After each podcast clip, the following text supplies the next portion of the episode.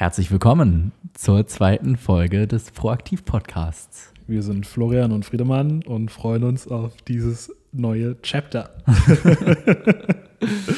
ja, eine Woche ist es her, seit unserer ersten Folge, die wir aufgenommen haben. Ähm, hier kommt die zweite. Und Florian, was ist bei dir passiert seitdem? Was hat sich geändert? Also ich muss ehrlich sagen, also zunächst einmal die erste Folge, die wir aufgenommen haben, das war ja wirklich äh, ganz gemütlich an einem Sonntag, nee, Samstagmorgen. Und wir haben einfach angefangen zu reden. Und das hat mir richtig gut gefallen. Ich war null aufgeregt, haben einfach losgelegt. Jetzt bei dieser Folge spüre ich schon so einen leichten Druck. Also es, äh, auf einmal bin ich auch ein bisschen aufgeregt jetzt hier vor und bin aber gespannt, wo sich das hinbewegt. Ähm, ja, ansonsten in der Woche, ich meine, wir sind hier in Lissabon, haben sind richtig am Durchziehen, was unser Unternehmen angeht, planen unsere Wochen ziemlich gut, haben aber auch ordentlich viel Freizeit, lernen viel. Und ja, das war so der Inhalt meiner letzten Woche. Ja, ich glaube, das trifft echt auf den Punkt. Durchziehen ist das richtige Wort. Boah, also die letzten drei Wochen, die wir jetzt hier sind, ich glaube, so produktiv waren wir noch nie in so kurzer Zeit. Und ähm, es liegt vor allem daran, dass wir unsere Wochen sehr krass gestalten. Mhm. Und ähm, wir gehen da so den Ansatz, die unter der Woche sind wir wirklich extrem strukturiert, halten uns an unsere Pläne, die wir uns schreiben, an unsere Zeiten. Und ähm, ja, so wie es eben geht natürlich. Hin und wieder muss man natürlich so ein bisschen dynamisch da auch mal was verschieben, wenn irgendwie mal ein Call dazwischen kommt. Aber dass wir uns ähm, zumindest größtenteils daran halten und die Wochenenden sind dafür aber auch echt einfach dann genau, genau das Gegenteil. Das heißt, wir können schlafen, solange wir wollen. Ähm, Tun das dann, auch. Genau.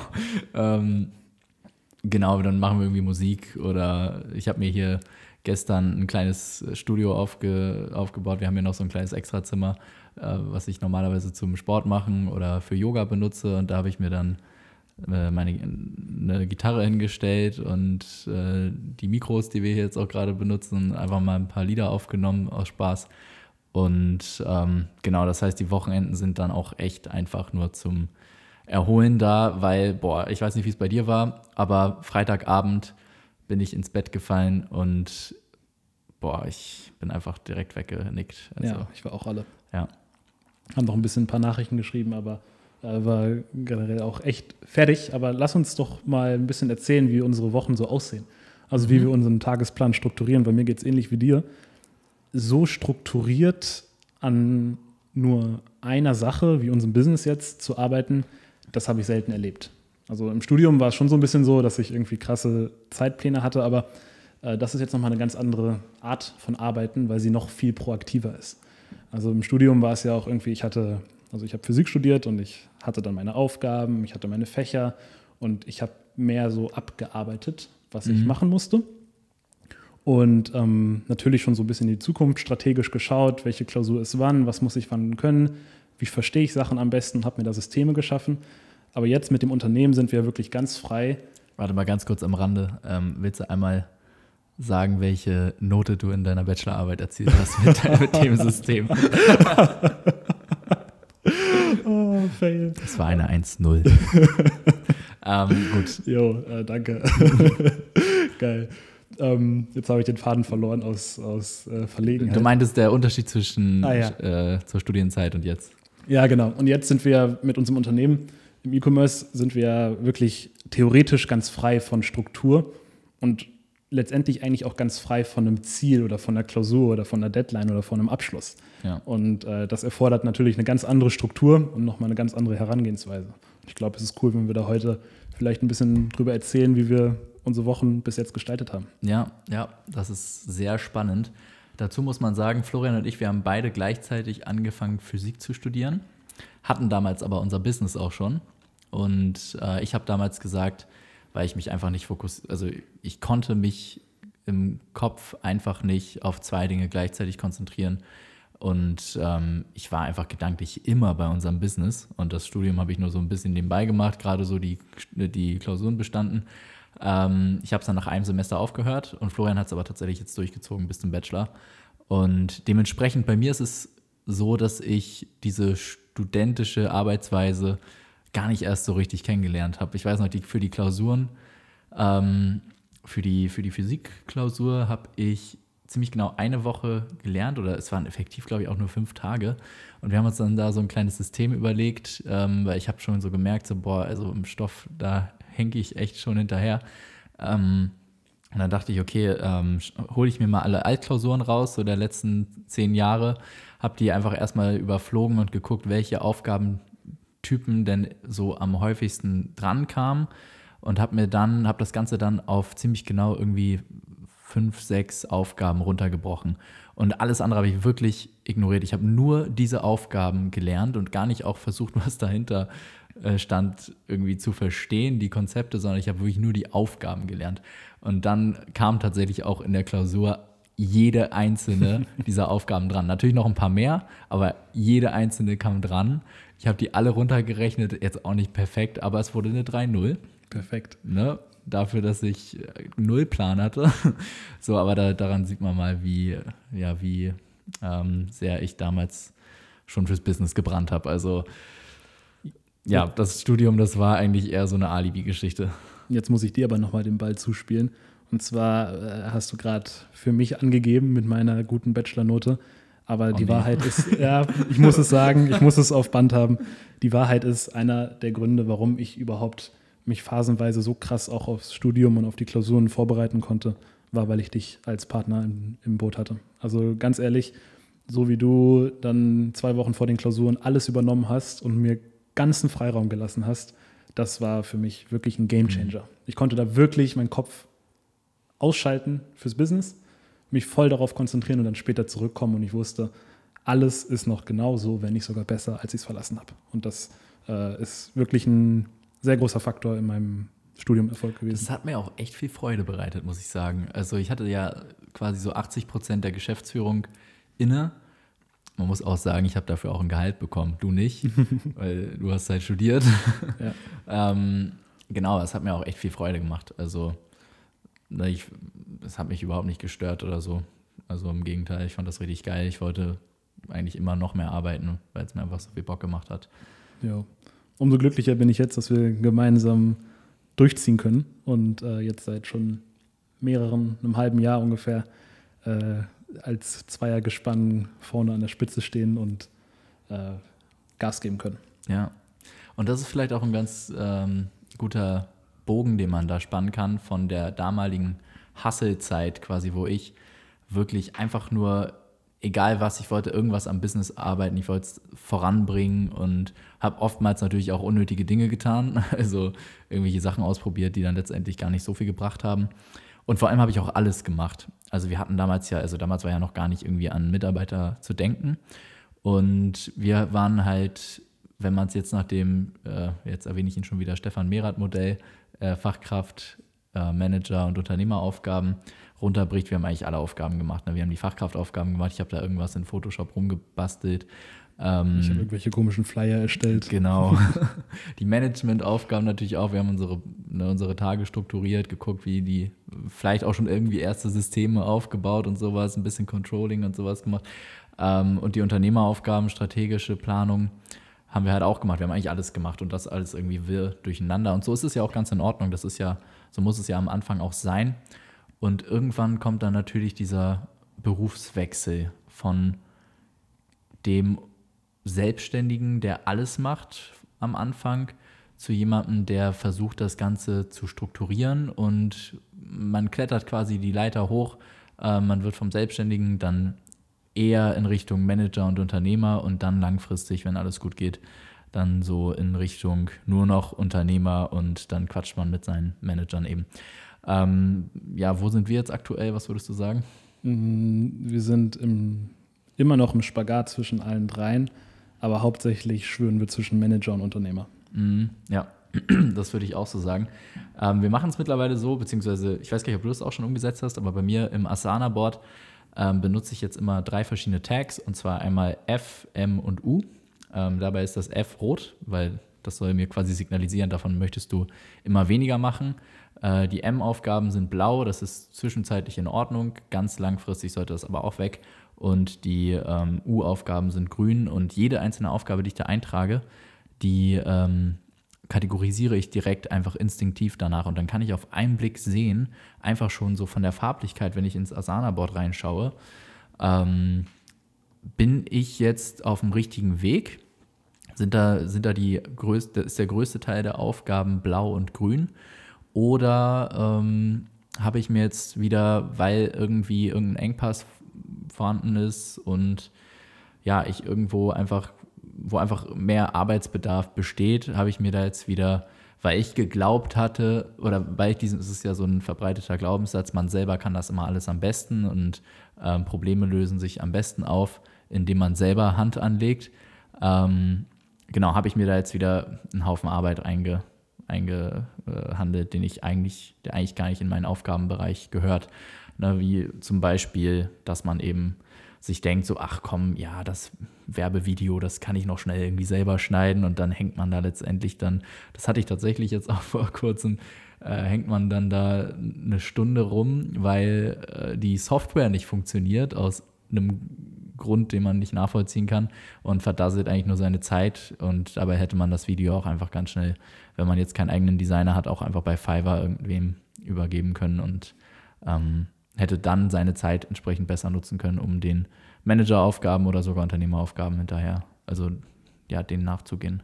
Vielleicht können wir hier nochmal ganz kurz äh, das ein bisschen definieren, weil ich glaube, als ich zum ersten Mal von diesem Konzept Fachkraftmanager und Unternehmer gehört habe, war mir der Unterschied zwischen Fachkraft und Manager intuitiv klar, was aber eher ein bisschen differenzierter zu betrachten war, war der Unterschied zwischen Manager und Unternehmer. Mhm. Weil für mich war es immer, selbstständige Manager und Unternehmer sind eigentlich fast alles die gleichen Leute. Mhm. Ähm, und entweder du sagst jetzt, du bist Selbstständiger, das heißt, du hast eine Firma, oder du bist Manager, das heißt, du hast irgendwie auch eine Firma, oder du bist Unternehmer, das heißt auch, du hast irgendwie eine Firma. So war der Glaubenssatz bei mir früher.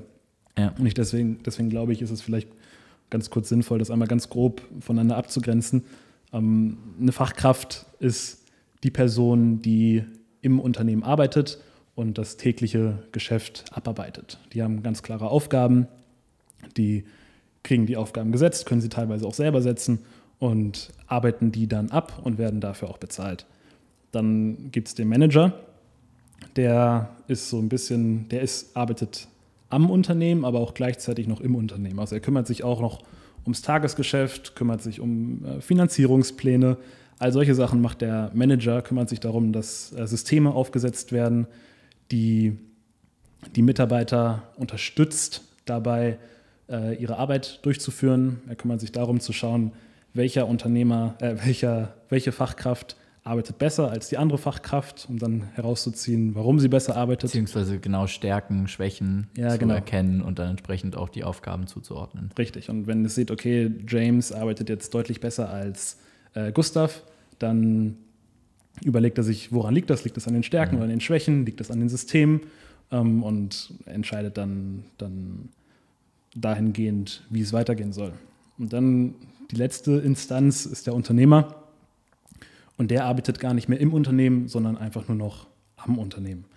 Und der ist dann zuständig für die Vision des Unternehmens, für die Strategie des Unternehmens, für die Positionierung des Unternehmens. Bei ihm geht es darum, ähm, zu schauen, äh, wie kann ich mein Unternehmen von außen so gestalten, dass es ohne mich funktioniert, dass ich quasi auch meinen Urlaub fliegen kann und gleichzeitig mein Unternehmen damit aber nicht in Gefahr bringe und äh, hat dann verschiedene Aufgabenbereiche, wie zum Beispiel mhm. Strategie, Positionierung, Müllentsorgung, hat das Stefan Merath auch mal genannt. Also Stimmt, ja. er schaut ins Unternehmen rein und schaut, okay, wo sind wo sind Prozesse, die ineffektiv sind. Ja. Wie ähm, kann man die äh, dann einfach ersetzen genau. durch effektivere und Prozesse? Er ist der Einzige, der das machen kann, mhm. weil er ist der Einzige, der wirklich außerhalb des Unternehmens steht und nicht im Unternehmen ist. Weil es gibt dann Prozesse irgendwie, wo mh, hm, du hast Produkte, die eigentlich gar nicht mehr profitabel sind, aber sie sind trotzdem noch im Unternehmen, weil der Arbeitsplatz von einer Fachkraft oder von einem Manager daran hängt. Mhm. Deswegen werden die dieses Produkt aber nicht aus dem Sortiment holen, weil deren Arbeit hängt ja daran. Und genau solche Sachen sind es dann, die, äh, die man von außen als Unternehmer beobachtet und dann äh, entscheiden muss. Mhm. Ich finde, das ist immer, ich finde dieses Bild von einem Bildhauer eigentlich immer ganz treffend, dass man eigentlich quasi wie ein Bildhauer eine Skulptur von außen quasi so zurechthaut. Mhm. Ähm, dafür muss man natürlich auch gewissermaßen Stein entfernen, mhm. um daraus dann ein schönes Bild zu erstellen. Ähm, genau, aber natürlich auch genauso einfach aufbauen und Systeme aufbauen. Ein in sich geschlossenes ähm, Unternehmen äh, aufbauen, was dann einfach den Unternehmenszweck erfüllt, nämlich dem Kunden des Unternehmens Nutzen zu schaffen. Ähm, was vielleicht auch noch so eine ganz interessante Unterscheidung ist bei, den, bei diesem Fachkraftmanager-Unternehmersystem ist, wer sind die jeweiligen Kunden dieser Person? Also zum Beispiel der, die Fachkraft hat ja, ähm, da ist der Kunde, dessen Arbeit quasi der Vorgesetzte, also der Manager. Ne? Da gibt es dann so eine, so eine Beziehung, der, die Fachkraft arbeitet dem Manager zu der Manager schaut sich das dann an, der kontrolliert natürlich, der schaut, dass diese ganzen Prozesse, die er erstellt hat, auch funktionieren. Ähm, und genau, der Kunde des Managers ist natürlich der Unternehmer. Und wer ist jetzt letztendlich der Kunde des Unternehmers? Ne, man, so intuitiv denken viele daran, quasi, ja gut, derjenige, der dann die Produkte, die die Firma herstellt, erhält. Aber die Antwort ist ähm, eine andere. Und zwar, der Kunde des Unternehmers ist letztendlich der Nachfolger der das und derjenige, der später das Unternehmen kaufen wird. So, dann, das heißt gar nicht, dass man jetzt unbedingt das Unternehmen verkaufen muss, sondern ähm, irgendwann wird ja der Fall eintreten, dass ähm, es eine Weitergabe geben muss. Ne? Entweder man wird zu alt oder ne, aus irgendeinem Grund, oder in der Regel ist es ja allerdings doch schon so, dass dann Leute eben ähm, sich auch vorstellen können, irgendwie nach 10, 20, 30 Jahren die Firma dann auch zu verkaufen oder weiterzugeben oder auch an den Sohn nur weiterzugeben. Ne? Das wäre dann ja auch der Kunde, der, der, ähm, der Nachfolger. Und äh, Zweck dieser Sache ist, sich zu fragen, was kann ich am Unternehmen machen, sodass der Wert für den Nachfolger am größten ist. Und das ist ja ganz klar zum Beispiel, wenn das Unternehmen in sich geschlossen funktioniert.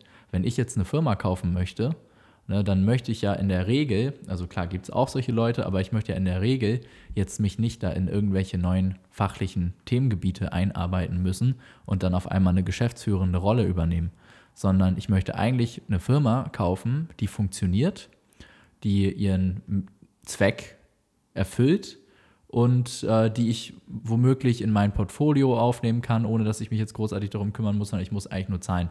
Oder vielleicht hat sie sogar auch noch einen Mehrwert, für meine bestehenden anderen Unternehmen.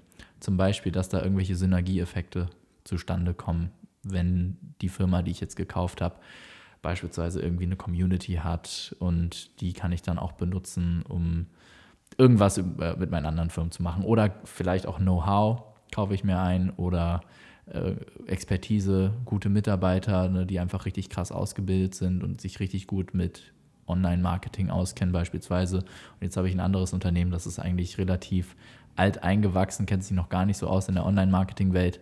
Und dann habe ich mir quasi dieses Know-how und auch ähm, dieses, äh, diese Fachkräfte eingekauft in Form dieser Firma. Beispielsweise, ich kaufe mir jetzt eine Firma, die extrem stark ist im Bereich Google SEO oder Amazon äh, und ähm, genau, da kann man dann natürlich gewisse Synergieeffekte nutzen. Das heißt, einfach zu schauen, was ist der höchste Nutzen, den ich jetzt erstellen kann mit meinen Tätigkeiten für den potenziellen Nachfolger. Dann kann man sich natürlich auch überlegen, wer ist jetzt der Nachfolger, ne? was soll das für jemand sein? Ähm, soll das jetzt irgendwie eine Konzerngruppe sein, die dann mein Unternehmen als Bestandteil in deren Portfolio aufnimmt oder jemand, der sich da einen neuen Job suchen möchte? Ich glaube, ähm, genau, das ist dann nochmal so eine andere Sache, hängt natürlich auch immer davon ab, in welche Richtung man selber gehen möchte und ja, aber das sind auch, ist auch so ein großes Kriterium natürlich letztendlich für den Verkaufspreis dann. So, jetzt sind wir aber auch schon wieder ganz schön abgedriftet, merke ich hier gerade. Ähm, sehr tief ins Thema reingekommen. Ein, ein Kunde fehlt noch. Ja. Der Kunde des Unternehmens. Genau. Und der Kunde des Unternehmens ist der Endkunde, der das Produkt des Unternehmens erhält. Also letztendlich kann man sich überlegen, was ist der Zweck eines Unternehmens überhaupt generell? jetzt mal so gesprochen. Geld machen. ja, und das ist nämlich genau der Punkt. Das sagen halt, also das, das, ist, das ist das, was oft intuitiv irgendwie äh, zuerst in, in, in Sinn kommt. Und deswegen richtig geil, dass du es gerade so nice eingeworfen hast. ähm, und ist auch, also das, das nennt man dann Shareholder Value. Ne? Also äh, jeder, der irgendwie beteiligt ist an dem Unternehmen, will, dass es in fünf Jahren irgendwie mehr wert ist, mehr Geld ausschüttet und all das. Letztendlich kann man sich da dann aber noch überlegen, was gibt es denn noch für äh, Zwecke eines Unternehmens. Dann ist es irgendwie, der zweite Zweck könnte sein, den Kunden glücklich zu machen. Und dann gibt es noch den Zweck, äh, Arbeitsplätze zu schaffen. Das ist gerade in Deutschland ein ganz wichtiges Thema, was auch in ganz viele politische Entscheidungen einfließt, die da manchmal gar nicht so einfach zu verstehen sind im ersten Moment. Hä, warum wird jetzt diese Firma gerettet und die nicht? Und das ist auch manchmal, ehrlich gesagt, einfach Schwachsinn. Aber manchmal hat es auch wirklich Sinn, weil einfach sehr, sehr viele Arbeitsplätze daran hängen. Und wenn man sich jetzt fragt, was ist der, aber jetzt der einzige, der, wenn, wenn jetzt habe ich drei Sachen aufgezählt, äh, Gewinne, Kunden und äh, Arbeitsplätze. Arbeitsplätze. Jetzt ist die Frage, was, was davon ist dann jetzt der Zweck? Weil ich kann nicht alles machen. Mhm. Da gibt es dann ganz schlaue Leute, die sagen, ja, statt Shareholder Value, also statt der Value der Anteilseigner, führe ich jetzt den Stakeholder Value ein. Das bedeutet so viel, dass ich für jeden, der irgendwie ein Stake an dem Unternehmen hat, also das sind die Kunden, das sind die Zulieferer, das sind die Besitzer, das sind die Mitarbeiter. Für also all ein Interesse an dem Wohlergehen genau, des Unternehmens. Für mhm. all die möchte ich Wert schaffen. Ja. Das ist aber auch schwierig, weil da habe ich jetzt sehr viele Interessensgruppen, die ich auf einmal befriedigen muss. Und wenn irgendjemand das als äh, Vision hat und auch schafft, bravo. Aber es ist schwierig, äh, so dein Unternehmen aufzubauen. Und was dann, glaube ich, die richtige Herangehensweise zumindest für uns ist, ist äh, für jeden eigentlich. Für jeden ist ja. es einfach äh, auf den kleinsten gemeinsamen Nenner zu reduzieren. Und das ist meiner Meinung nach oder unserer Meinung nach auf jeden Fall und auch allgemeine Meinung von äh, vielen, mit denen wir gesprochen haben, der Zweck des Unternehmens ist es, den Kunden glücklich zu machen. Darauf folgt, dass das Unternehmen Gewinne macht. Darauf folgt, dass du Arbeitsplätze schaffst. Andersrum wäre ja. Schwachsinn. Du kannst nicht sagen, ähm, der Zweck des Unternehmens ist es, Arbeitsplätze zu schaffen, weil wenn du Arbeitsplätze schaffst, machst du keinen Kunden glücklich in erster Linie und machst auch keine Gewinne. Das ist dann nicht nachhaltig. Das heißt, um es nachhaltig aufzubauen, ist der Kunde des Unternehmers, äh, der, der Kunde des Unternehmens der Kunde, der am Ende das Produkt des Unternehmens erhält. Ja. Was ja auch so ein bisschen zeigt, ähm, weshalb Amazon als Unternehmen so krass erfolgreich ist. Weil die haben ja wirklich in jedem einzelnen Aspekt deren Firmenphilosophie und deren ähm, Dinge, die die so umsetzen, deswegen sind die ja auch so skrupellos teilweise. Ja. Ja. Ähm, die haben halt wirklich immer 100 Prozent den Kunden im Fokus. Also wie können wir es schaffen, den größtmöglichen Nutzen für so viele Menschen wie möglich zu, äh, zu leisten, zu liefern. Und ähm, ja, dadurch ne, sind die halt, die sind schon ziemlich extrem natürlich, ähm, was natürlich dann an anderen Stellen sich auch wiederum negativ ausdrücken kann. Aber der Erfolg quasi, ähm, ja, den haben sie halt einfach inne, weil die Kunden die feiern das natürlich, wenn mhm. sie ihre Produkte am nächsten Tag vor der Tür haben, wenn sie alles kostenlos zurückgeben können. Natürlich auf Kosten anderer. Ne? Ich meine, wer leidet, wenn, wenn du jetzt ein Produkt zurückschickst, ne, ist Amazon ja extrem kulant. So, wer kriegt das in Rechnung gestellt? Natürlich der Händler, ne? also der Verkaufspartner, der dann auf Amazon das Produkt verkauft. Ähm, so, aber letztendlich langfristig profitiert natürlich auch der Händler davon, ne? weil dadurch sind natürlich alle Kunden bei Amazon und er kann dort seine Produkte besser verkaufen.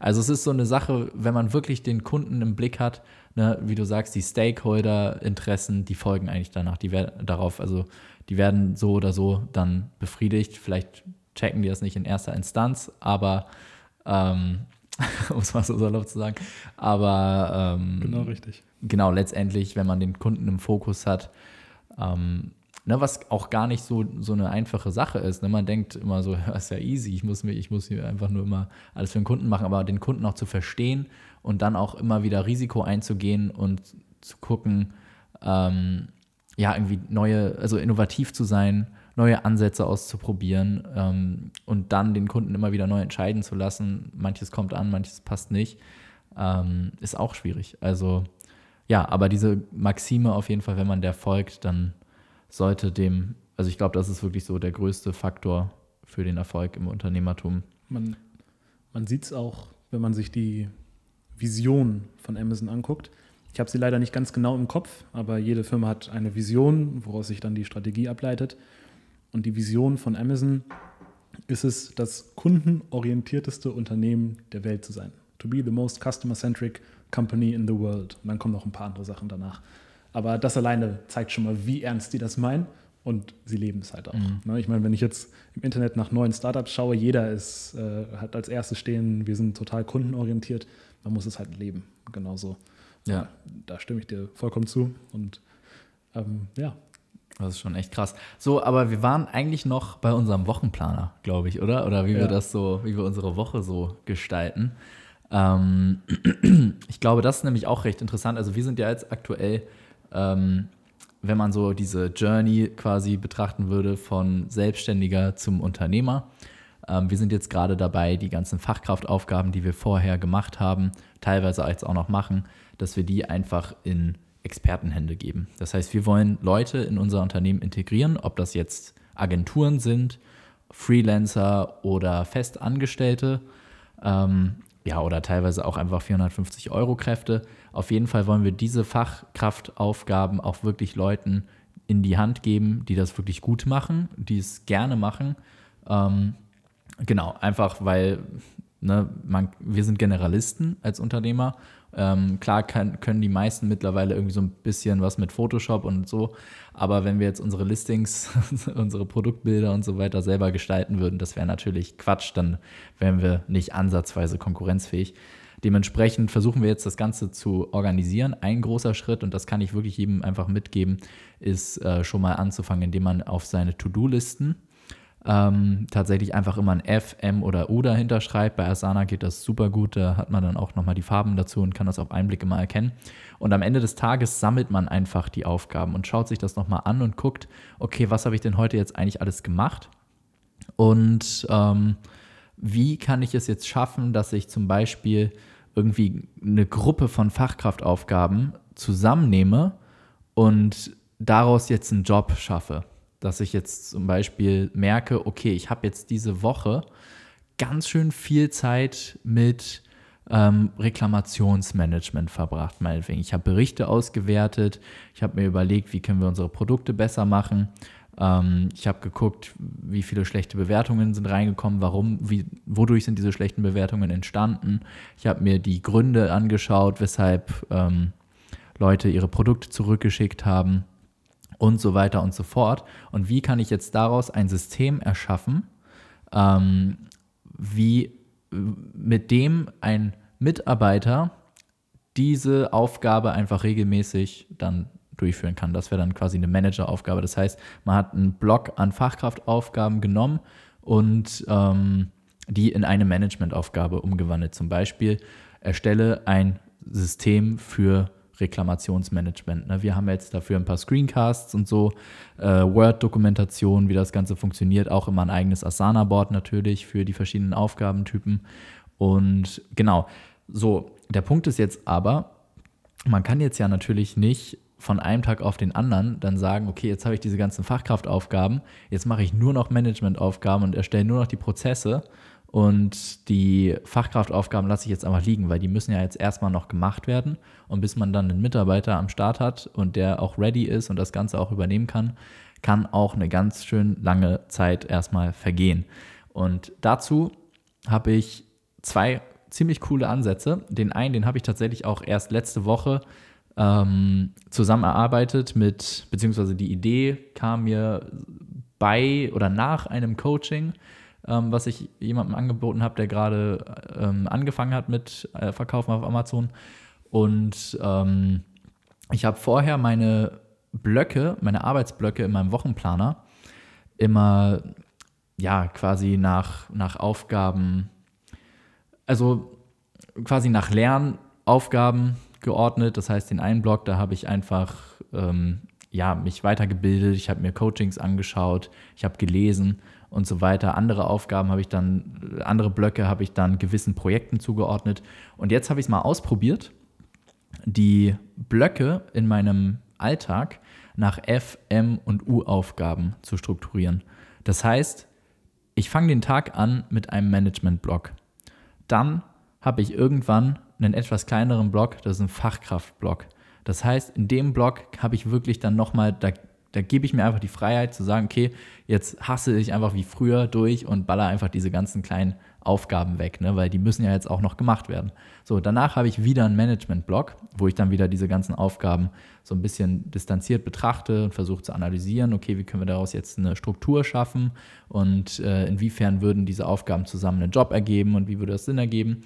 Und dann habe ich einen Unternehmerblog am Ende des Tages, der darf dann auch nochmal richtig groß sein, irgendwie auch gern zwei Stunden oder so, äh, später auch gerne mehr. Und da kann man sich dann mit den ganzen Unternehmeraufgaben auseinandersetzen, also Strategie. Ne, wenn du einen Geschäftspartner hast, setze dich dann mit dem gemeinsam hin und besprichst die Planung des Monats, des Quartals, des Jahres.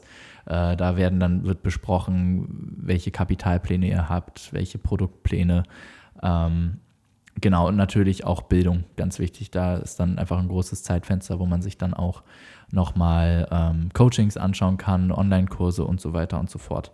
Ähm, Dieser Bildungsaspekt ja. ist äh, ein sehr wichtiger Aspekt und ist auch einer, der mir selber äh, auch schon wieder nicht so klar war, als wir mit unserer Reise angefangen haben. Und äh, zwar ist es ja so, dass eigentlich jede, mh, jede Disziplin oder jede Aufgabe, die man hat im Leben, also wenn du jetzt irgendwie äh, studierst zum Beispiel, wenn jetzt viele Studenten das hören, dann hast du ähm, deinen dein Lernplan und ganz am Ende gibt es eine Klausur. Wenn du äh, ein Athlet bist, hast du deinen Trainingsplan und ganz am Ende gibt es die Olympiade.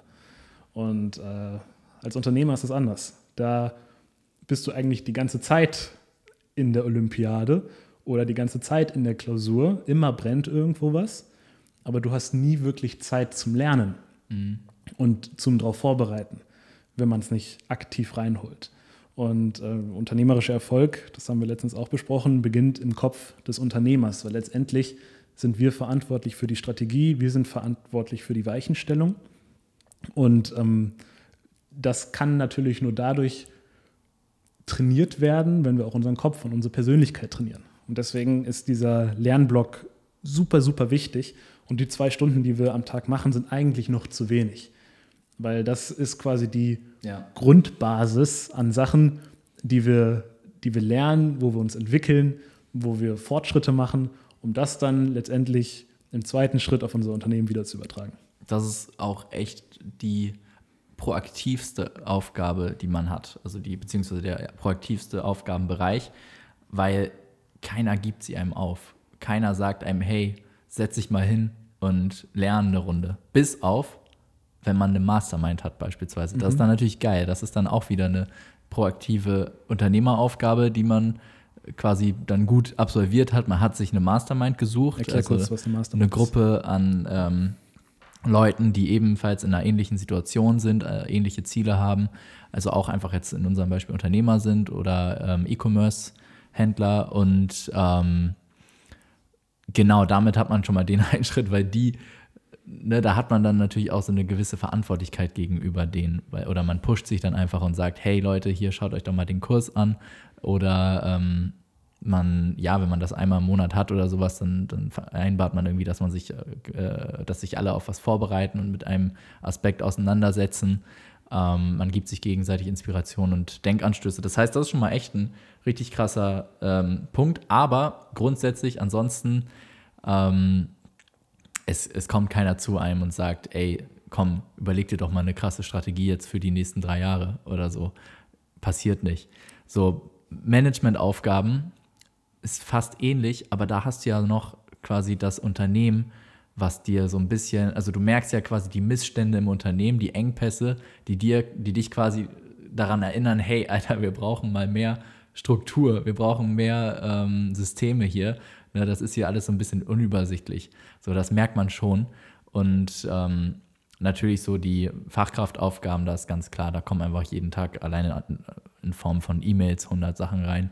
Und ähm, das heißt eigentlich, je weiter, also je mehr man in Richtung Unternehmer geht, desto proaktiver muss man sich auch wirklich die Aufgaben setzen und desto mehr Selbstdisziplin erfordert das Ganze auch, ne? weil es ist einfach, sich hinzusetzen und einfach E-Mails abzuarbeiten. Ne? Das, das ist so, man kann sich dabei richtig entspannen quasi, weil du musst nichts, du musst dir nichts selber vornehmen, sondern kannst einfach reaktiv da alles abarbeiten.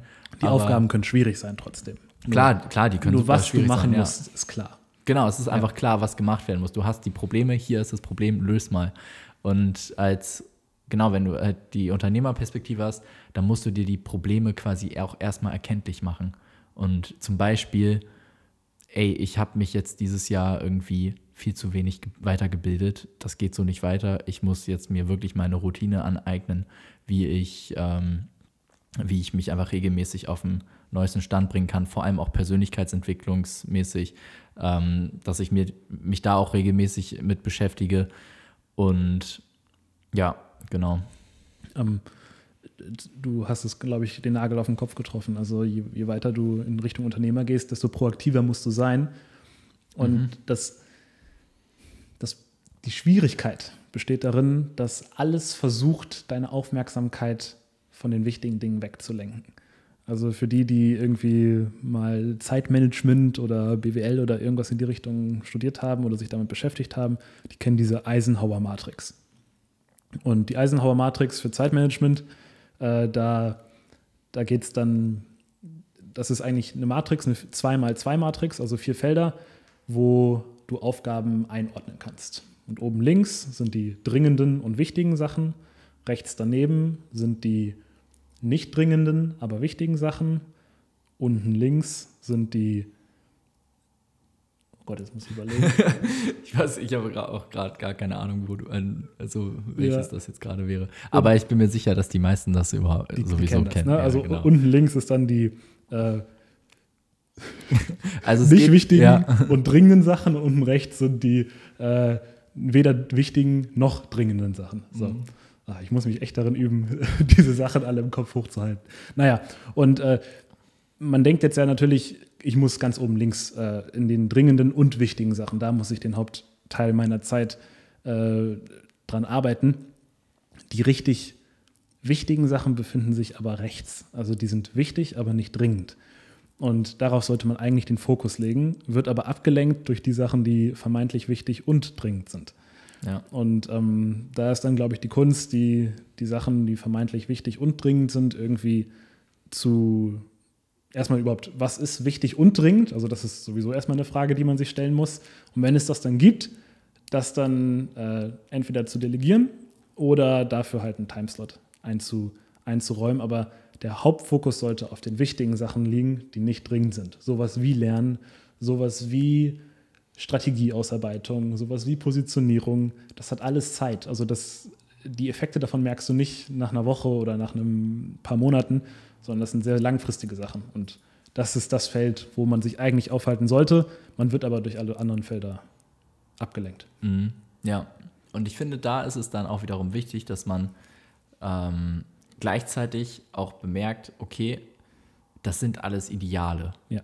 Also im Idealfall beschäftigst du dich natürlich nur mit wichtigen Dingen, die nicht dringend sind. Mhm. Ne, weil dann hast du auch die Ruhe, dich wirklich gut damit auseinanderzusetzen.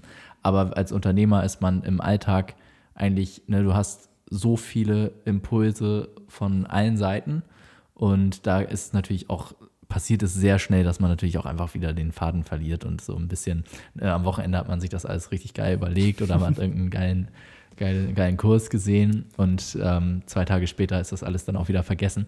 Und ähm, was da natürlich dann auch wieder helfen kann, ist sich ein Erinnerungssystem zu machen, mhm. irgendwie eine Erinnerung zu schalten auf sein Handy und zu fragen, was du gerade machst, ist das gerade wichtig? Oder äh, arbeitest du hier gerade irgendeinen Affen, der dir zugeworfen wurde, ab? Und ähm, genau, weil letztendlich sind wir natürlich alle Menschen und weshalb wir natürlich auch versuchen, proaktiv zu sein, ist quasi um, also bei mir zumindest ist das ein großer Bestandteil, einfach mit meiner eigenen Psyche auch klarzukommen. Mit diesem reaktiven, hibbeligen Affen in meinem Kopf, der quasi von der Aufmerksamkeit gerne überall sein möchte gleichzeitig und den so ein bisschen in den Zaum zu kriegen. Deshalb mache ich ja das Ganze, ne? weil ähm, ne, wenn, ich, wenn ich mir jetzt einfach sagen könnte, ey, mach einfach nur noch wichtige Sachen, mach nur noch Unternehmeraufgaben und so weiter und so fort, dann bräuchte, bräuchte ich ja diese ganzen Systeme gar nicht.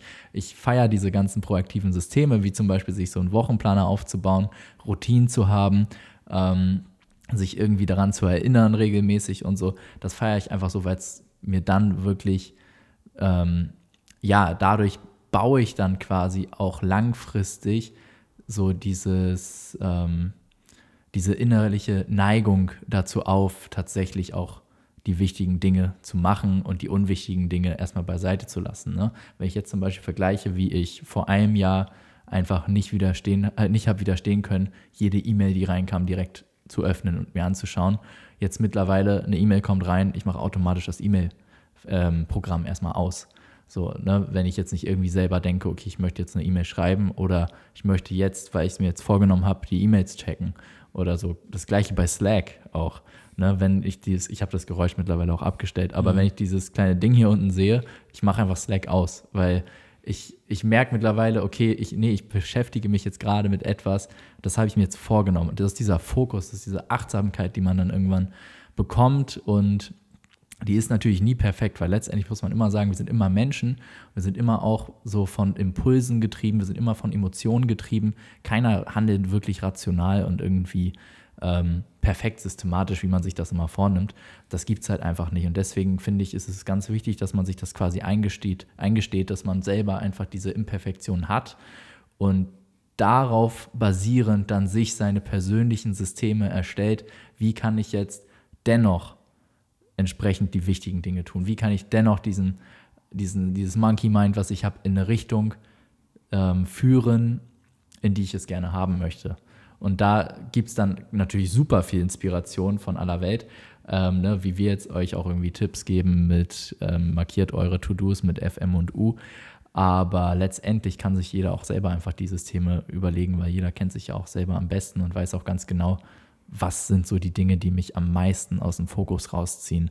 Was sind so die Dinge, wo mein, wo mein Monkey Mind direkt sich ablenken lässt und wie kann ich da irgendwie vorbeugen, dass ich ähm, tatsächlich dann das bemerke und fürs nächste Mal habe ich dann aber schon direkt ein System parat, ja. was mich dann wieder zurückholt zu meiner, ähm, zu meiner wichtigen Aufgabe, die ich jetzt gerade in diesem Moment mache. Das geht wirklich darum, du sagtest es gerade schon, es geht wirklich darum, sich selbst kennenzulernen. Also mhm. Äh, ich mag immer das, das deutsche Wort, es wäre Selbstbewusstsein, aber mit Bindestrich dazwischen quasi, Selbstbewusstsein. Ja. Ich finde es auf Englisch schöner, äh, Self-Awareness. Also quasi, was, was sind meine Engpässe? Also wo sind äh, meine Triggerpunkte, wo ich äh, unfokussiert werde, wo ich irgendwie äh, mich ablenken lasse und diese Selbst Self-Awareness zu haben, ist Schritt eins. Und Schritt zwei ist dann, diese Systeme aufzubauen. Aber noch ein Punkt zu Self-Awareness. Hm, wir reden ja hier die ganze Zeit von Unternehmeraufgaben, Manageraufgaben und Fachkraftaufgaben. Das sind alles super wichtige und essentielle Aufgaben im Unternehmen. Es ist jetzt nicht so, dass ich jetzt irgendwie, weil ich, nur weil ich jetzt Unternehmeraufgaben machen möchte, denke, dass Fachkraftaufgaben irgendwie äh, weniger wert sind oder so. Und so genauso wenig denkst du das auch, weil also wir könnten unsere Unternehmeraufgaben gar nicht machen, wenn unsere, unsere Mitarbeiter uns nicht so geil unterstützen würden, indem sie die Fachkräfte, Fachkraftaufgaben machen. Und ich glaube, auch das ist wieder ein Spiel von Self-Awareness. Auf welche Aufgaben hast du Bock? Weil die Unternehmeraufgaben klingen immer chillig, ich lehne mich zurück, arbeite eine Strategie aus, aber letztendlich sind das halt alles Sachen, die du dann die ganze Zeit im Kopf hast. Also jetzt ist ein Sonntag, wir nehmen den Podcast auf und reden über Business und Aufgaben und was auch immer. Wenn ich eine Fachkraft wäre, könnte ich jetzt wirklich auch meinen Kopf ausschalten, hätte das verdient und alles ist super. Und ich glaube, da haben Leute einfach unterschiedliche Neigungen, unterschiedliche Präferenzen und Bedürfnisse. Und ich finde es richtig, richtig wichtig, dass jeder das für sich selber herausarbeitet und dann sich quasi den Bereich sucht, wo er halt jeweils diese entweder Fachkraftaufgaben hat oder äh, Manageraufgaben oder Unternehmeraufgaben oder selbstständig ist und alles irgendwie macht. Mhm, weil letztendlich geht es auch darum, dass man happy mit seiner Situation ist und ich finde, das ist das Endziel. Ja. Und äh, nur damit jetzt irgendwie niemand denkt, dass wir da hinabschauen auf diese Fachkraftaufgaben. Ja. Damit hat das nichts zu tun. Gar nichts, genau. Sondern äh, mehr, dass wir einfach für uns entdeckt haben, dass wir Bock darauf haben. Und uff, es gibt so viele negative Seiten davon. Ähm, also da können wir auch nochmal eine ganze Podcast-Folge machen, äh, die halt aber für mich sich nicht negativ anfühlen. Mhm. Und für dich wahrscheinlich auch nicht. Ja. Und äh, für viele aber dann schon. Und genauso gibt es richtig viele negative Seiten an der Fachkraftaufgabe, die sich für mich richtig negativ anfühlen, für andere aber überhaupt nicht negativ sind und richtig, richtig geil. Und ja, das ist einfach mein Plädoyer. Äh, seid äh, selbst oder ich, ich halte es für sinnvoll, für, für jeden, für sich selbst, selbstbewusst zu sein und zu schauen, was möchte ich und dann auch alles andere auszublenden, was alle anderen machen und äh, sich seiner selbst bewusst sein ja. und sich darauf zu fokussieren. Und es ist auch in Ordnung, wenn man sagt, ich fange als Selbstständiger an und ich möchte auch Selbstständiger bleiben. Ja. Man muss nicht irgendwann diesen Schritt machen, ähm, weil vielleicht macht einem einfach die Aufgabe, die man macht, richtig viel Spaß. Man genau. ist da genau. richtig, richtig gut drin. Beispielsweise ähm, ein Bekannter von uns beiden, der auch mal, der, ist, der macht ähm, Produktfotos und macht die richtig, richtig gut. Und wir haben mit dem zusammengearbeitet und da war der gerade in der Phase, dass er quasi aus seiner Selbstständigkeit, wo er selber alles gemacht hat, wo er quasi die Aufträge reinbekommen hat und dann das konzeptioniert hat, umgesetzt hat und dann letztendlich an den Kunden ausgeliefert hat, ähm, wo er das umwandeln wollte in den nächsten Schritt, entsprechend das äh, so ein bisschen mit Mitarbeitern zu gestalten, Leute, die für jeden Bereich eben ex ihre Expertise mitbringen. Und dass er zum Beispiel Leute hat, die sich nur um die Konzeptionierung kümmern, Leute, die nur die äh, 3D-Renderings machen. Und Leute, die sich ums Design kümmern, Leute, die fotografieren und so weiter. Und dem ist dann aufgefallen, als er in dem ganzen Prozess war, dass es ihm gar keinen Spaß mehr gemacht hat, auf einmal diesen Jobwechsel zu machen, weil er hat dann nicht mehr am Rechner gesessen und nicht mehr die Bilder gestaltet und die Dinge sich ausgedacht und den Kunden am Ende äh, lächeln gesehen, sondern er hat dann auf einmal erstmal als Manager ein ganzes Team organisieren müssen, die Systeme schreiben müssen, das Ganze umsetzen müssen, organisieren, prüfen, dass auch alles funktioniert und dann gleichzeitig auch als Unternehmer entsprechend seine äh, Wachstumsvision ausarbeiten müssen und letztendlich hat dann viel mehr Arbeit einfach gar nichts mehr wirklich mit dem ähm, mit der Tätigkeit, die in dem Unternehmen ausgeübt wurde, zu tun gehabt. Und dann hat er sich tatsächlich auch entschieden, ey, weißt du was, das ist gar nicht mein Ding. Ich bin voll happy damit. Ich verdiene dann halt ein bisschen weniger Geld, aber ähm, man muss aber auch sagen, der verdient jetzt nicht wenig. Ne? Auch als Selbstständiger ist ne, super, super gut alles, weil der macht auch echt geile Fotos.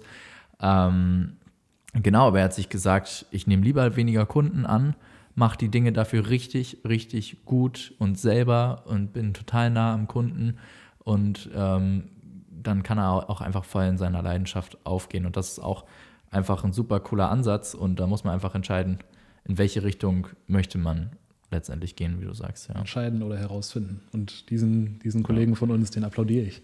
Also das finde ich Wahnsinn, wie der das für sich herausgefunden hat und jetzt seine Passion weiter auslebt. Und das ja. äh, ist, denke ich, kann man jedem ans Herz legen. Ja, ja, ja. Weil der, der, der, der Punkt ist natürlich, klar, wenn du ein Unternehmen aufbaust und das letztendlich selber in sich geschlossen läuft, ne, dann hast du die Zeit und auch den Raum, ein weiteres Unternehmen aufzubauen und ein weiteres Unternehmen aufzubauen und so weiter und so fort. Ähm, das heißt, finanziell sind dann natürlich auch nach oben überhaupt keine Grenzen gesetzt. Aber man muss auch sagen, dieser ganze finanzielle Kram, das, also quasi wie viel Geld du verdienst, erstmal wirst du gar nicht so erfolgreich sein ähm, und auch finanziell nicht erfolgreich, wenn du nicht wirklich das, was du tust, auch mit Leidenschaft tust. Aber gleichzeitig ist es einfach auch meiner Meinung nach zweitrangig. Also natürlich ist das ein wichtiger Faktor, aber die Tätigkeit, die damit verbunden ist, womit du deine Tage füllst, was ja auch dein Leben ausmacht, finde ich, spielt eine viel größere Rolle. Wenn du das, was du jeden Tag tust, mit Leidenschaft tust, dann ist das der richtige Weg. Und ähm, wenn dem nicht so ist, aber du machst es halt so, weil alle es so als die, als die perfekt, als den perfekten Weg suggerieren und dann natürlich letztendlich auch super viel äh, finanzielle, ähm, finanzieller Erfolg lockt, potenziell, ne, dann ähm, ist das meiner Meinung nach der falsche Weg. Und das wird auch nicht aufgehen, weil man kann ja Dinge auch wirklich nur gut machen, wenn man sie auch gern macht und leidenschaftlich macht. Und wenn man sagt, ey, ich, ich bin einfach Designer, ich bin Fotograf, das ist das, wo ich wirklich dran aufgehe, wo ich äh, quasi mich dazu zwingen muss, abends ins Bett zu gehen, um nicht weiterzuarbeiten, ähm, dann ist das wirklich, ja, also meiner Meinung nach sollte man eher danach entscheiden. wo man wirklich für brennt. Und bei uns beiden merke ich einfach, wir, ähm, also ich meine finanziell dieser Antrieb, gut, wir zahlen uns halt wirklich fast kein Gehalt aus. Also beziehungsweise gerade so, ne, wir können gut leben davon, aber es ist jetzt nichts, äh, was irgendwie ähm, krass übertrieben ist. Und, also jeder, der den Podcast hört, verdient mehr als wir, privat. Ja, kommt drauf an, ob ja, die jetzt noch als, studieren. Als Student jetzt natürlich nicht. Aber trotzdem, jeder, der studiert und dann seinen ersten Job macht, verdient mehr als, als wir privat. Ja. Aber was ich einfach wirklich feiere, und das habe ich auch die letzten Wochen insbesondere nochmal wirklich gemerkt, ich liebe es, Systeme aufzubauen, ja. zu hinter, also erstmal den Status quo zu hinterfragen, dann mir daraus irgendwie ein Motiv zu erschaffen, dann ein System daraus aufzubauen und das dann jemandem an die Hand zu geben und dann am Ende sehe ich, geil, das funktioniert. So, jetzt kann ich das nächste aufbauen. Ne? Natürlich erstmal Mikroebene im Unternehmen, die verschiedenen Bereiche an die Leute ähm, mitzugeben und letztendlich dann später natürlich noch weitere Unternehmen aufzubauen, die dann einfach in sich geschlossen laufen. Das ist einfach was so Geiles, finde ich. Und vor allem, wenn man damit dann auch wirklich dem, ähm, den Kunden dieser Unternehmen, die man schafft, dann auch wirklich einen echten Nutzen bringt. Und man, wir sehen es ja auch in den Feedbacks, ne? man mhm. muss sich nur die Bewertung durchlesen. Und klar, auf Amazon, das weiß jeder äh, mittlerweile, sind natürlich extrem viele Bewertungen gefaked. Aber ähm, bei uns, wenn wir die Bewertungen lesen, dann wissen wir ja, dass die nicht gefaked sind, weil wir da nichts gemacht haben.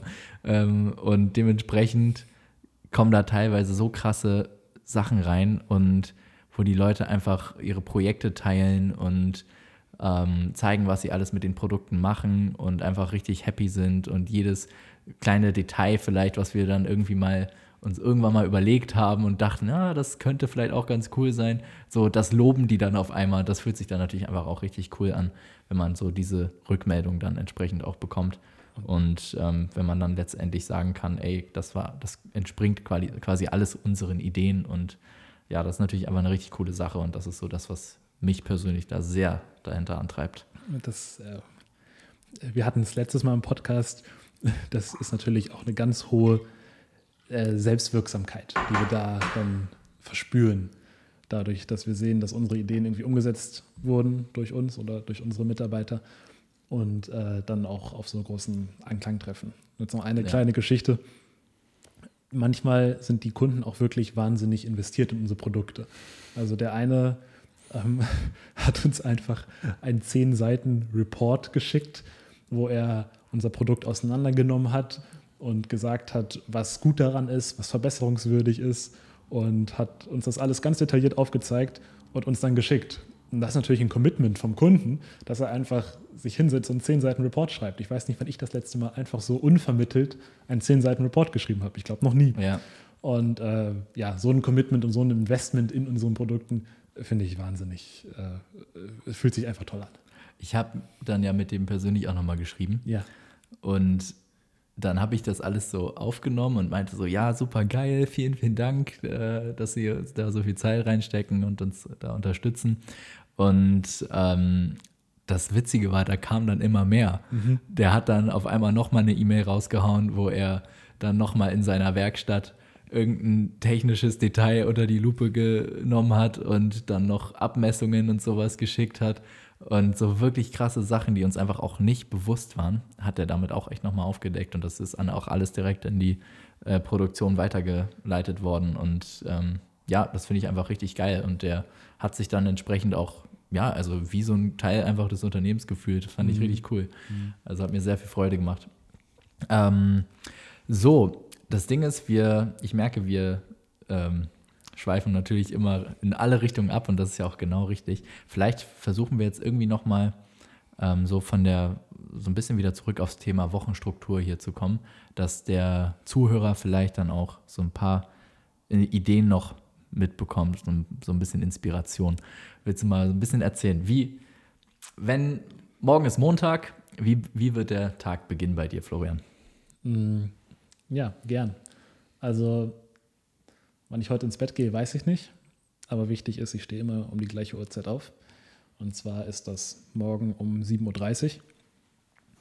Dann habe ich eine halbe Stunde, in der ich aufstehe, in der ich äh, einfach liege, mich freue, ein bisschen dankbar bin, das Fenster aufmache, ein Wasser trinke und ähm, einfach aktiv den Morgen genieße, weil was ich für mich herausgefunden habe, ist, dass wenn ich morgens mit Dankbarkeit anfange, dass das ein Motor ist, der mich immer, immer weiter in Fahrt bringt und das über, über Jahre hinweg.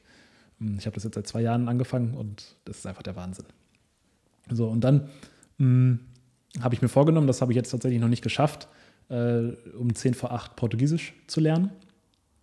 Und für 10 Minuten und dann geht es um 8 Uhr an den Schreibtisch. Und da treffe ich dann dich. Du fängst dann auch meistens um 8 an, bist dann meistens zwei oder drei Minuten vor mir da.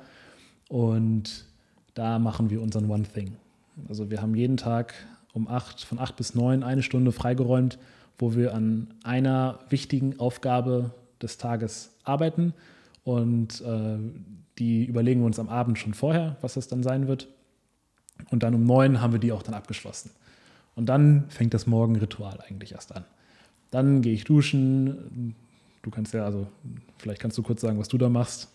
Ähm, genau, also nach dem One Thing, was ich übrigens übelst feier und jedem nur ans Herz legen kann, das auszuprobieren, ähm, weil man hat dann einfach schon direkt eine wichtige Sache am Tag geschafft. Das ist super cool, das Gefühl. Ähm, genau, nach dem One Thing habe ich für mich anderthalb Stunden geblockt für Vitalität. Das heißt, ich mache dann meistens ein Workout, ein bisschen Yoga, meditiere und ja, mache mich halt fertig, ja, solche Sachen. Genau. Ähm, ich mache in der Zeit, äh, mache ich mir, schaue ich mir einen Online-Kurs an. Ich habe gerade einen Kurs zum Thema äh, Ernährung und Gesundheit. Viele, die mich jetzt kennen, werden wahrscheinlich ein bisschen lachen, vor allem meine Freundin, weil ich mich mit dem Thema bis jetzt noch nie beschäftigt habe. Höchste Aber Zeit. Höchste Zeit, genau. Das habe ich halt hier jetzt ähm, für mich auch so ein bisschen entdeckt. Und wenn du dann fertig mit deiner Vitalität bist und ich fertig mit meinem Kurs bin, dann treffen wir uns am, am Frühstückstisch und frühstücken erstmal gemeinsam. Dann machen wir einen Spaziergang nach dem Frühstück und das ist für uns jetzt auch echt ein Gamechanger geworden, weil beim Spaziergang kommen bei uns meistens die guten Ideen. Mhm. Also all diese Strategiesachen, die wir entscheiden, die passieren natürlich oft auch in unseren Strategie-Meetings, aber wenn nicht da, dann auf Spaziergängen. Ja. Und oft sind unsere Strategie-Meetings auch Spaziergänge und andersrum. Ähm, genau, dann machen wir einen Spaziergang für 20 Minuten und dann geht's an die Arbeit. Also dann äh, habe ich zwei Stunden lang Tagesthema, wo ich das abarbeite, was so das Tagesthema ist. Also das sind dann äh, meistens Fachkraft- und Manageraufgaben, die ich mache. Ähm, danach haben wir dann eine halbe Stunde Mittagspause und dann geht es weiter an die Arbeit. Und dann ist ein ziemlich großer Block, wo ich äh, ein, mir geblockt habe für ein Thema, was wirklich so mein Manifest des Tages sein soll. Also wenn das jetzt ist, irgendwie einen neuen Store auf Shopify aufzusetzen für unsere Marke, das ist dann das, was ich in, diesen, in diesem festgesetzten Zeitblock machen werde. Dann haben wir nochmal eine kurze Pause und dann habe ich für mich zwei Stunden nochmal geblockt für Unternehmeraufgaben. Und das, das ist in, momentan viel Lernen, viel Workshops, äh, viel Lesen auch und ähm, Notizen machen, über Sachen nachdenken, ein bisschen proaktiv quasi überlegen, was sind, was sind die nächsten wichtigen Steps, die wir im Unternehmen gehen müssen, um dahin zu kommen, wo wir hinwollen. Und manchmal ist es auch, wo wollen wir überhaupt hin? Solche Gedanken kommen dann. Genau. Und dann, wenn das vorbei ist. Wie viel Uhr ist das dann so circa? Mh, hm, zwischen fünf und sechs. Zwischen fünf und sechs, ne? Ja. Mhm. ja. ja. Ziel ist eigentlich fünf Uhr, aber meistens ist es dann doch sechs Uhr. Ja, meistens artet es dann so ein bisschen aus, aber das finde ich auch in Ordnung, wenn man dann irgendwie in einem Thema drin ist, dass man dann einfach noch weiter liest und ja. so. Das finde ich dann, das ist dann auch in Ordnung. Ja, dann machen wir meistens nochmal einen Spaziergang, um den Tag irgendwie abzuschließen. Mhm. Nicht so lange und dann geht es eigentlich wieder zurück. Und oft passiert es, dass wir dann einfach weiter noch lernen, ähm, aber eigentlich ist dann freie kreative Zeit. Mhm. Also oft kochen wir dann noch, aber ähm, manchmal, dann machst du da Musik in deinem Musikzimmer, nimmst deine Songs auf, wovon du auch gerne gleich nochmal erzählen solltest, finde ich. Äh, ich habe mich jetzt die letzten Tage mit meinem Aktienportfolio nochmal auseinandergesetzt, da eine strategische Neuausrichtung mir überlegt, weil das lief jetzt die letzten fünf Jahre einfach richtig gut, aber die Wirtschaft ändert sich ja auch und da habe ich dann nochmal jetzt ein paar neue Twists reingebracht und fühle mich da jetzt auch gut. Und für solche Sachen ist dann Zeit. Ja. Oft schreibe ich dann noch meine LinkedIn-Posts, ähm, die, die ich dann am nächsten Tag äh, raushaue.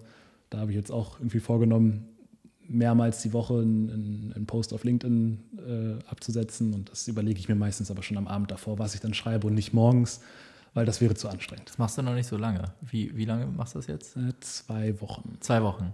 Ziemlich genau zwei Wochen. Geil. Und wie ist? Heute zwei Wochen, witzig. Cool. Äh, ich feier's. Ja. Ich finde es mega. Also ähm, ich glaube, heute habe ich, ich habe jetzt noch nicht reingeguckt, ich glaube, heute habe ich einen äh, Post abgesetzt, der nicht so gut ankam. Aber so ist das halt. ja, ich finde es toll. Also ja. ich finde es geil zu lernen. Und aber bis jetzt, ich, ich weiß jetzt nicht, ich habe ich hab jetzt nicht so krass viele Follower dadurch bekommen in zwei Wochen. Aber was ich vor allem für mich entdeckt habe, ist, dass ich wirklich daran richtig lerne. Also ich schreibe dann so ein bisschen auf, mh, hm, entweder über das, was ich gerade gelernt habe oder über, ich habe letztens einen Post gemacht, äh, wie viel Gewinn bleibt übrig bei so und so viel Umsatz auf Amazon. Das ist ja irgendwie auch interessant zu wissen für, mhm. für Leute, die, die dann jetzt nicht so drin stecken. Und es macht mir einfach total Spaß, über Sachen nachzudenken, zu reflektieren und das dann aufzuschreiben und auf LinkedIn zu veröffentlichen und dann in Kontakt mit anderen Leuten zu treten. Ja. Also ich habe jetzt mit Leuten geschrieben, mit, von denen habe ich davor noch nie gehört. Äh, mit einem habe ich am Dienstag jetzt einen, äh, einen Zoom-Call tatsächlich, Geil. Ähm, ich weiß jetzt nicht, worum es da gehen wird, aber er hat mir versprochen, es ist kein Sales Call. und ja, ja. Das, das, das macht einfach Spaß, ist eine neue Erfahrung, ein bisschen außerhalb von meiner Komfortzone, weil Zone, ich habe das nämlich jetzt schon seit einem Jahr überlegt und mich nie getraut. Jetzt habe ich es endlich mich getraut und finde es auch gut. Ja, richtig geil. Cool. Ja, ich finde, da sieht man dran, daran einfach, wie so ein Commitment also was einen einfach regelmäßig dazu fordert, so ein bisschen kreativ zu sein, zu reflektieren, ähm, ja, was das dann eben doch auch bringen kann für einen selber. Ne? Also erstmal natürlich der Reflexionsaspekt, dann, dass du da neue Leute drüber kennenlernst und schon direkt irgendwie nach zwei Wochen ähm, da jemand mit dir quatschen möchte. Ne, keine Ahnung, was das jetzt wird, aber bestimmt wird es interessant. Also die Erfahrung habe ich eh immer, immer gemacht, dass wenn man sich mit Leuten ähm, unterhält dann, ne, das ist einfach immer spannend, macht immer super viel Spaß.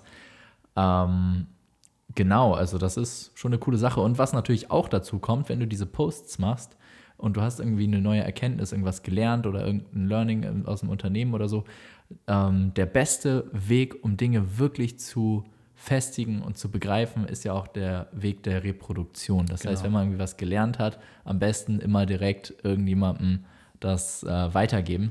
Lernen ist Lehren. Ja, ja, absolut. Also ähm, das ist schon echt ein guter Punkt.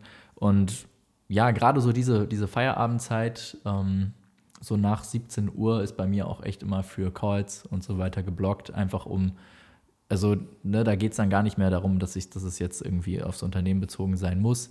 Ist es meistens aber doch, weil ne, sind einfach viele Leute mittlerweile aus dem Netzwerk, die, oder so auch die Freunde, die man so hat, die sind einfach auch mittlerweile viele Unternehmer davon. Und ähm, genau, dann quatschen wir einfach auch nochmal über verschiedene Sachen. Eine Sache, die ich jetzt auch noch angefangen habe, ich habe ähm, die, ich habe angefangen zu coachen, das hatte ich ja vorhin auch schon ganz kurz erwähnt. Mhm. Ähm, und zwar mache ich das tatsächlich kostenlos, was viele Leute nicht so richtig checken. Aber ich habe, die Idee war folgende: Ich habe bei Facebook, bei der, bei unserer Unternehmergruppe, AMC Hackers, kann ich auch sagen, ähm, da gibt es ja die Gold- und die Platin-Gruppe. Und die Gold-Gruppe ist die, da sind noch die ganzen ähm, quasi Newcomer drin. Also die fangen gerade an, die überlegen sich gerade eine Firmenstruktur und so weiter. Und da hatte einer reingeschrieben, ähm, dass er Hilfe brauchte bei so einer etwas komplexeren Geschichte, die er vorhatte, mit verschiedenen Geschäftspartnern und dann noch irgendwie einen Deal, den er mit seinem Onkel machen wollte und so weiter.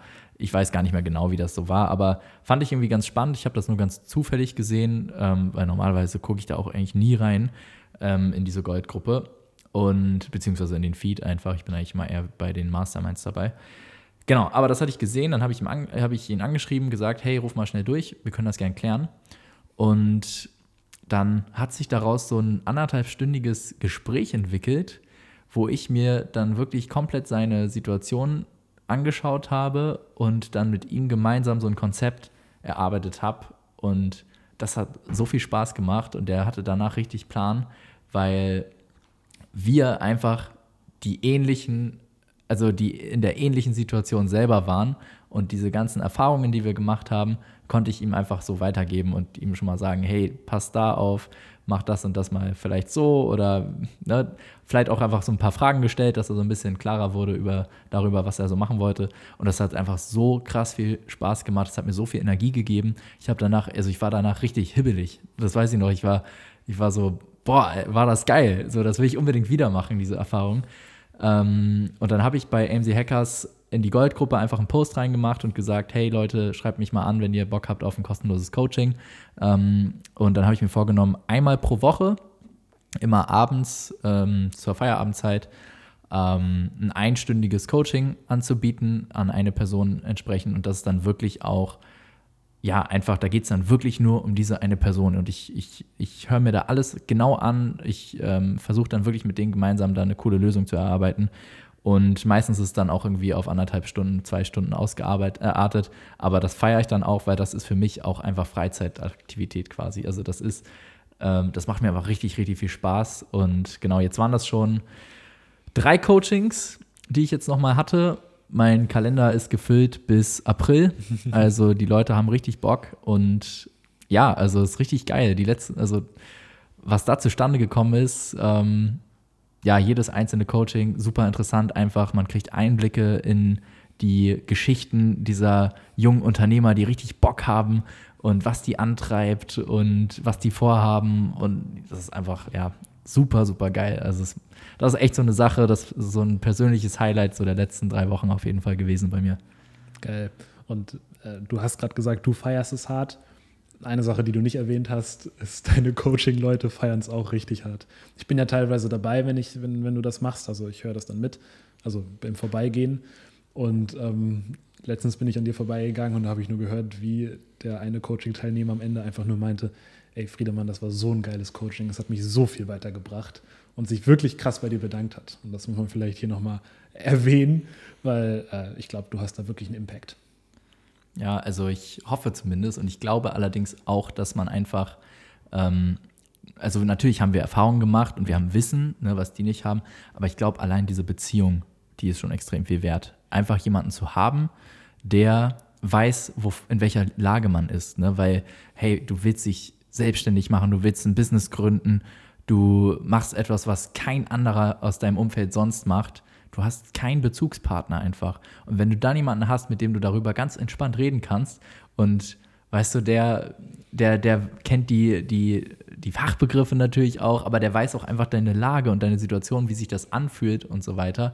Ich glaube, das alleine hilft schon einfach extrem ähm, weiter. Und ja, also ich möchte auf keinen Fall hier Werbung dafür machen, weil, oder irgendwie, dass ich jetzt Coachings mache oder so, weil das ist gar nicht mein Plan.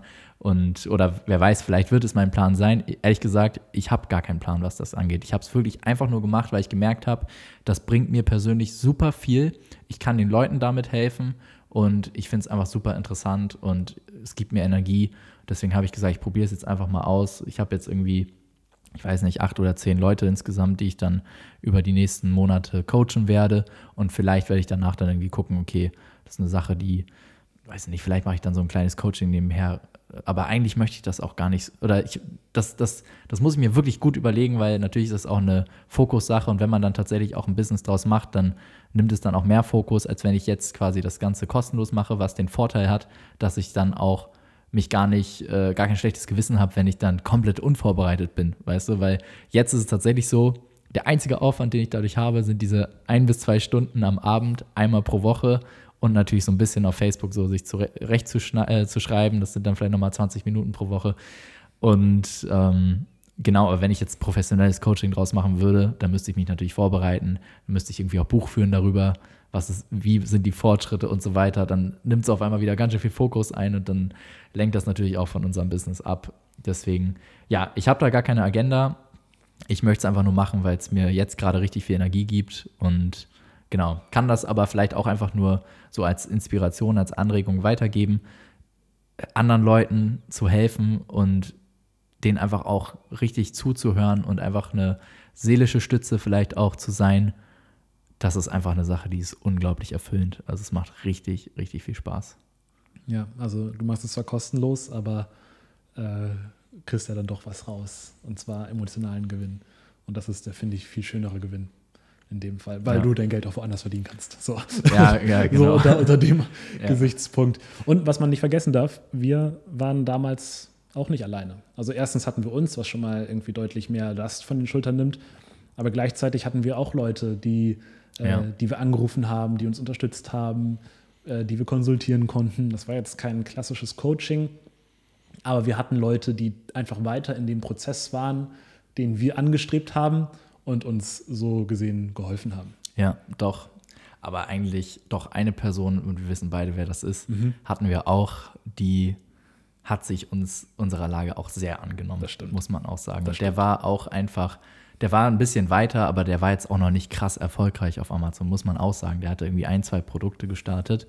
Aber das hat so viel geholfen, weil man einfach jemanden hat zum Sprechen über Dinge, die sonst keiner versteht. Ja. Und das ist wirklich der Punkt, finde ich einfach. Also, ähm, ne, ich muss jetzt, es muss nicht mal Tony Robbins sein, mit dem ich quatsche, sondern es reicht schon, wenn ich jemanden habe, der einfach natürlich weiter ist, damit er mich pushen kann, inspirieren kann, mir auch wirklich fachlich natürlich auch vielleicht äh, eine Unterstützung sein kann, vor allem aber auch vom Mindset und generell einfach jemand, der quasi, ja, der, der einfach schaut, dass ich Fortschritte mache und äh, der mir zuhört über die Probleme und die, der, der die dann tatsächlich auch nachvollziehen kann.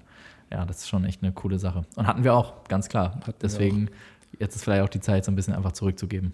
Ich glaube, ähm, jetzt wo du sagst, jetzt kriege ich schon fast ein bisschen schlechtes Gewissen, weil ich noch kein Coaching angeboten habe.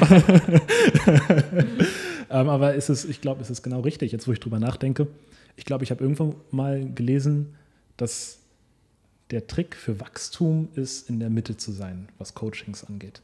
Also quasi, wenn das jetzt auf uns betrachtet wird, wir sollten einen Coach über uns haben, Mhm. der uns coacht und dann sollten wir Coaches unter uns haben, die wir coachen. Und ich glaube, in diesem Gespann kann man äh, wirklich wachsen. Weil zum einen lernt man von oben, lernt aber auch durch die Weitergabe und äh, durch, durch das Lehren nach unten zu den Coaches. Und äh, gleichzeitig ist es auch ein sehr sustainable äh, Modell, weil du bist nicht nur Nutznießer eines Coaches, sondern gibst es halt auch weiter. Ja. ja, Und äh, ja. unter dem Gesichtspunkt finde ich, ist das wirklich äh, ein cooles Modell. Und äh, vielleicht im nächsten Podcast werde ich dann erzählen, wie, wie ich das jetzt versuche für mich umzusetzen, weil ich kriege gerade ein schlechtes Gewissen, dass ich es noch nicht gemacht habe. Ja. ja. ja, cool. Spannendes Thema. Sehr spannendes Thema. Ähm, Wie lange sind wir schon dabei? ja, wir haben jetzt schon wieder eine Stunde, zwölf Minuten. Ah, wir sind echt gut immer, also wir, wir nehmen uns ja nichts vor, aber jetzt schon wieder genauso lange wie letztes Mal. Mhm. Fühlt sich gut an. Ist eine gute Länge für uns. Ich glaube, viele finden es vielleicht ein bisschen zu lang, aber man muss sich auch nicht alles anhören.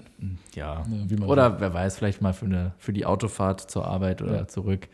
Ähm, genau. Ja, ich würde sagen, mich hat es sehr gefreut heute wieder. Mich auch. Hat wieder richtig viel Freude gemacht. Und ich freue mich jetzt schon auf nächstes Wochenende. Friedemann Florian out. Bis zum nächsten Mal. Ciao.